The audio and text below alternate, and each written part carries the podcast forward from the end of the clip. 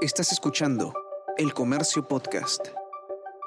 Hola, mi nombre es Bruno Ortiz y te doy la bienvenida a esta serie especial del diario El Comercio que lleva el nombre de Me Quedo en Casa.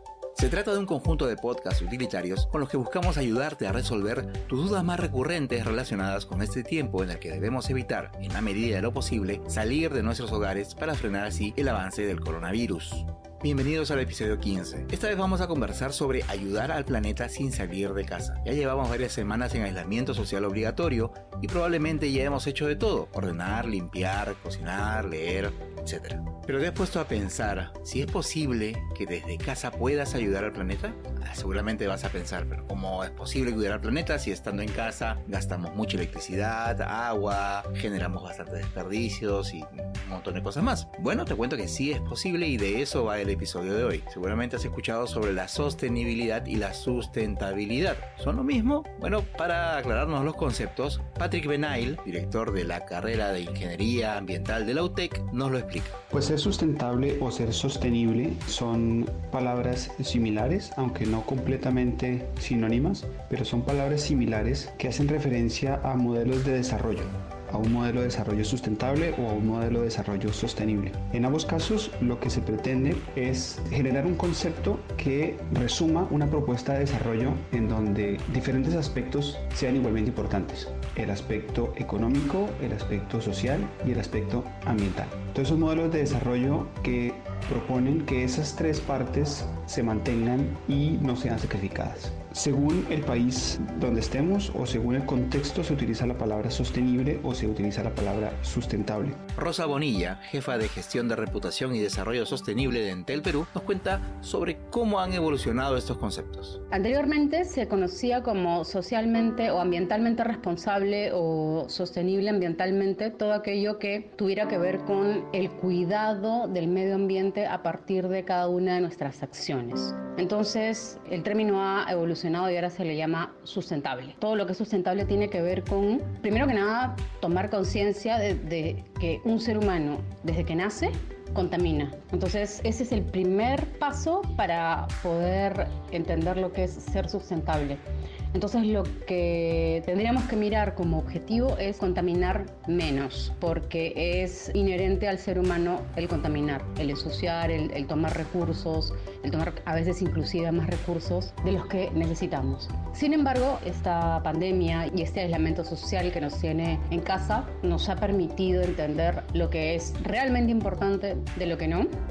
Esta incertidumbre nos ha permitido mirar con mucha claridad esto y también darnos cuenta de lo poco que necesitamos quizá algunos vehículos o algunos servicios que de alguna forma generan más liberación de gases de efecto invernadero como el CO2 que es el más presente y el más importante de todos los gases de efecto invernadero. Entonces, estando todo el día en casa es posible ser sustentable? Para Rosa Bonilla todo depende de la voluntad que tengamos. Puede ser sustentable si tomas la voluntad de hacerlo porque también se tiene más consumo de energía estando en casa, se tiene también el uso de la lavadora, la secadora, algunos electrodomésticos, qué sé yo. Entonces, todo tiene que pasar por un proceso de voluntad primero, de conciencia, como dije inicialmente, de entender qué cosa es, cómo estoy usando los recursos que tengo en, casa, inclusive como la energía, el agua, el internet, la red, propiamente, porque hay una serie de recursos que empleamos y que digamos sí son contaminantes y que no permiten que la sustentabilidad o el cuidado del medio ambiente siga avanzando. Por su parte, Miguel Castro, gerente general de Daikin Región Sur, agrega algunas cosas más que podemos hacer en casa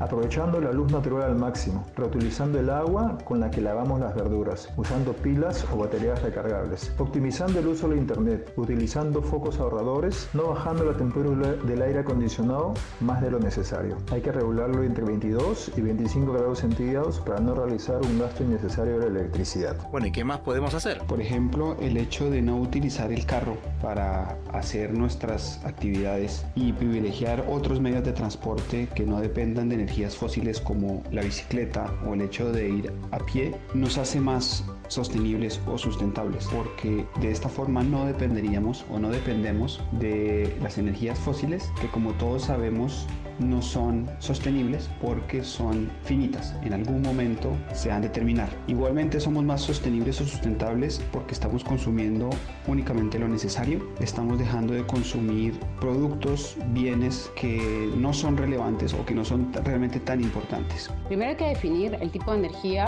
que consumimos día a día. Es la, la energía directa y la indirecta. La que es directa es la energía del tendido eléctrico, a través de la que cargamos nuestros celulares, conectamos nuestros artefactos electrodomésticos, tenemos eh, luz, luz eléctrica. Esta energía proviene de fuentes mixtas, es decir, fósiles, quema de petróleo de algún combustible, y la hidroeléctrica.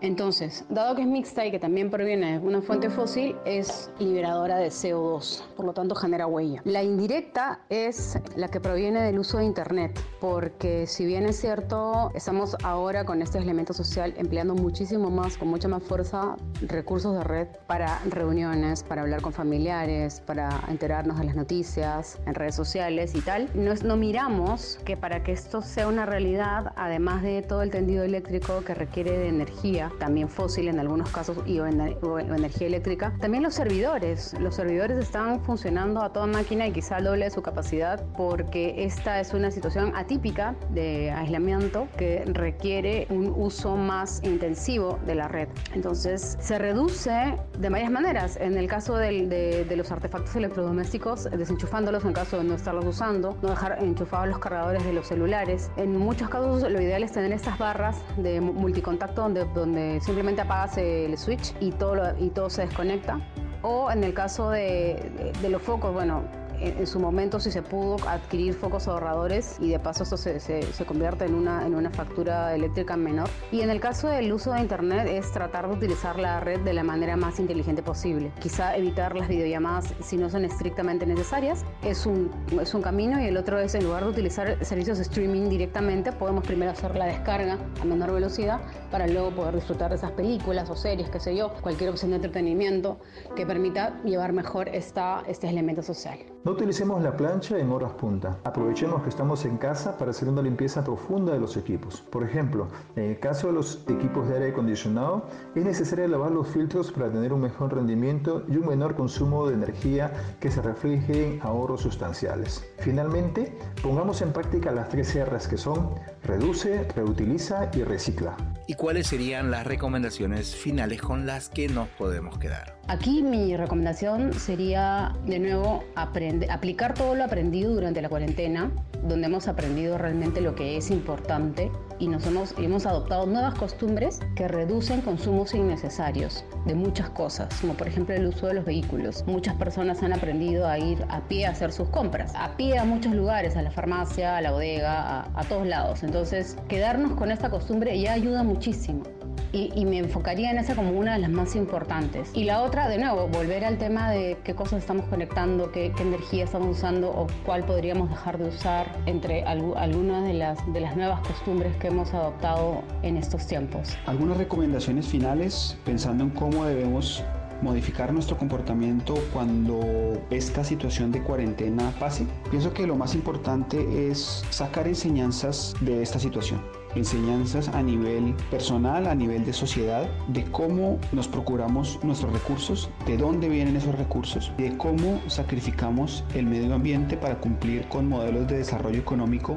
que no son sostenibles, que no son sustentables. Como individuos podemos actuar con las acciones que ya les enumeré anteriormente y como sociedad necesitamos líderes, gobernantes, dirigentes, responsables, verdaderos líderes que vean en esta situación una oportunidad de demostrar, si fuese necesario demostrarlo una vez más, que nuestras actividades son las directamente responsables del deterioro del medio ambiente. En un escenario en donde la economía y la sociedad pagan un precio enorme por el confinamiento, mientras que al mismo tiempo el medio ambiente se recupera, nos debe servir como lección para entender que lo que estábamos haciendo antes y eso que llamamos normal realmente no es normal y que no deberíamos bajo ninguna circunstancia buscar regresar a esa normalidad, porque esa normalidad nos lleva condenados a crisis ambientales de dimensiones inimaginables comparadas con lo que el virus actual nos está generando. Problemas ambientales como el cambio climático, la pérdida de biodiversidad,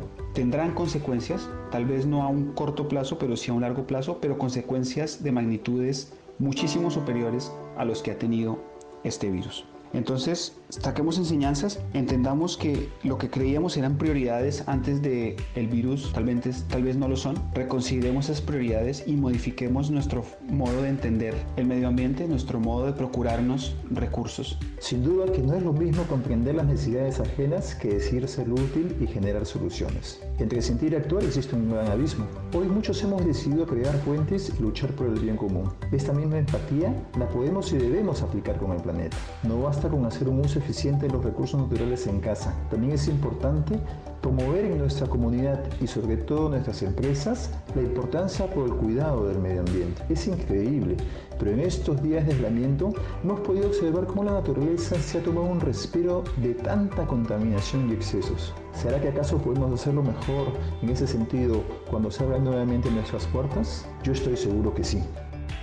Hasta aquí hemos llegado con Ayudar al planeta sin salir de casa. El episodio 15 de la serie Me quedo en casa, un conjunto de podcasts producidos por el comercio para atender las dudas más recurrentes relacionadas con este tiempo en el que debemos evitar salir de nuestros hogares para así ayudar a frenar el avance del coronavirus.